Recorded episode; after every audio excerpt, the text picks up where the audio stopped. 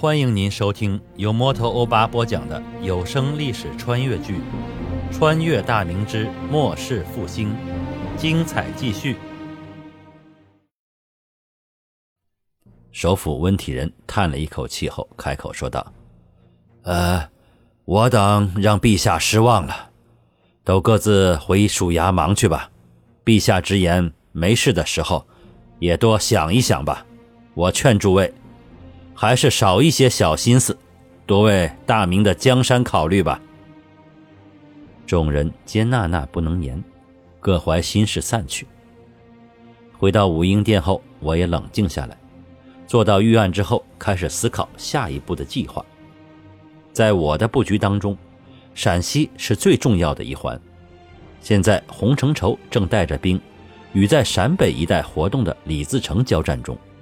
洪承畴麾下有曹文昭、曹变蛟、左良玉等猛将，更有吴三桂、祖大岳的辽东骑兵相助。虽然短时间内剿灭不了李自成，但至少能将其阻挡在陕北一带。不使其流窜到他处。现在唯一需要的就是时间了。孙传庭已在陕西腹地西安站稳脚跟，重新分派田地，等同于后世的打土豪分田地，这是获取民心最基本的举措。我派去协助他的黄庄管理局的人员，首先会把打井的事儿做起来，争取让打井队的规模迅速扩大，以应对旱情。再就是等粮食出产以后，把新式的军粮做出来，免去从京师长途运输所带来的巨大消耗，能给洪承畴的大军提供补充。孙传庭抄没家产得到的银两，也能迅速发放到两人手下的官军中。有了充足的粮饷，相信官军的士气会极大的提升。如果再有阴奉阳违、不服号令者，相信以洪承畴和孙传庭的手段，足可以收拾。现在活跃在豫楚交界地带的高迎祥、拓养坤是最大的威胁。卢象升虽然能力出众、忠心耿耿，但手下兵力单薄，骑兵太少，对阵刘贼虽能击败，但无法歼灭。高迎祥部下多骑兵，每次迎战都是以流民组成的炮灰为前阵。只要见官军势猛难以抵御，就会果断放弃那些炮灰逃跑。过不了多长时间，又会裹挟新的流民围攻府县。卢象升只得率部下四处救火，而无法伤其根本。现在有了祖宽、李崇进两队关宁铁骑的协助，情况应该会有所改观。但辽东兵马不听号令由来已久，卢象升不像洪承畴和孙传庭那样果决。他对部下太过优容，能不能掌控得住辽东二将还是个问号。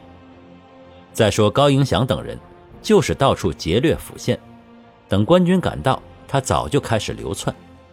卢象升的天雄军虽然能征善战，但出自河北之地，不善山地作战，加之粮草难以及时供给，所以只能望山兴叹。看来有必要派出一支。惯于穿山越岭的军队去助阵了。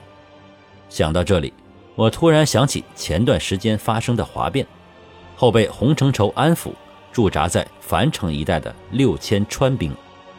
当初被洪承畴暂时留在兵营的贺人龙，已经跟随他去了陕北。后来兵部以秦良玉的侄子秦义明为四川援剿总兵，统帅这六千川兵。我决定将这支川军。划归卢象升统领。川军吃苦耐劳，虽然军纪不算好，但战力还算是不错，并且精于山地作战，在山高林密的复杂地形也能一展所长。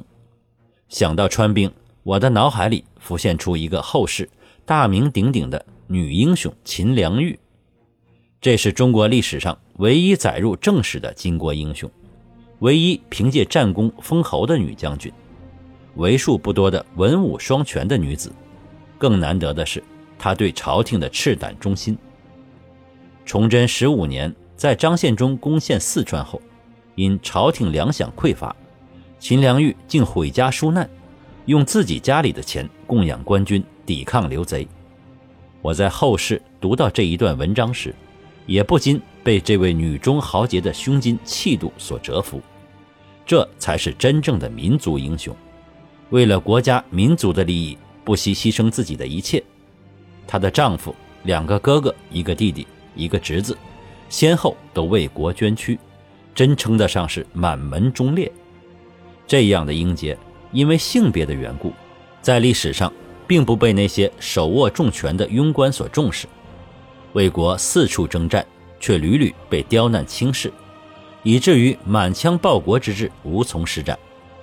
直到南明隆武时期，才被封侯拜将，但为时已晚，女英雄已垂垂老矣。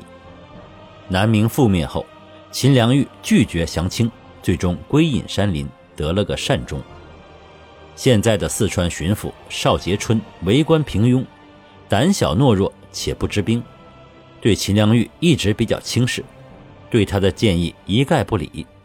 这样的人不该窃居高位。四川现在虽然比较平静，因为地势险要的缘故，刘贼一直没有进攻蜀中，但后期李闯和张献忠先后进入蜀中，祸乱川蜀大地，这都是四川。缺乏一个干练之兵之人，担当指挥之责的缘故，像邵杰春这样的庸才，应该挪挪地方了。至于谁接任四川巡抚一职，我瞬间就想到了一个人，一个耿直但有点任性的大臣。崇祯五年，因孙承宗被迫辞官而受到牵连，赋闲家中的傅宗龙，就是这样一个勇于任事、敢于担当。不会阿谀奉迎的直爽之人，仗义敢言，曾经在皇帝面前为穷苦的百姓说话，而被皇帝所厌。因其性格过于直爽，所以不被朝廷所喜。来自后世的我，自始知道傅宗龙被李闯擒获后，最后骂贼而死，是个忠肝义胆之人。这样的人在当前的明朝中不被赏识。现在自己作为穿越者来到这个世界，当然不能埋没其才。再就是即将到来的崇祯九年，山东、河南等地旱情严重，多个府县粮食绝收，饥民遍地，举家逃荒者数不胜数。这些饥民成了刘贼最好的兵源补充所在，这是必须高度重视的事情。大旱是天灾，人类无法控制。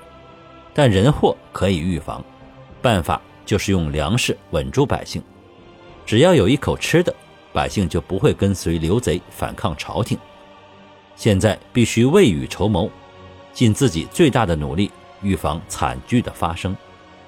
还有就是火铳的生产，自从军器监听从自己的意见，实施流水线生产，加上各种奖励机制实行以来，各种兵器的产量大增。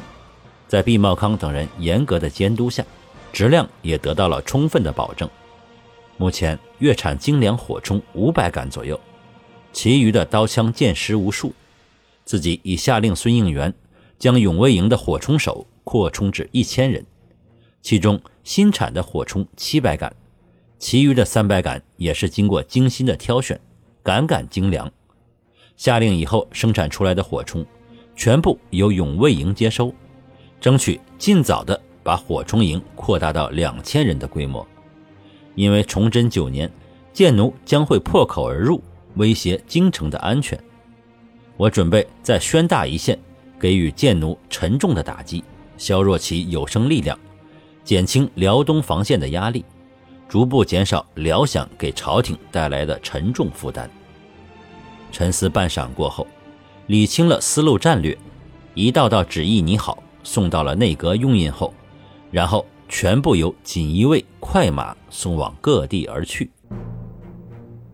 感谢您收听由摩托欧巴播讲的历史穿越剧《穿越大明之末世复兴》，欢迎加入我的八分圈，下集精彩继续。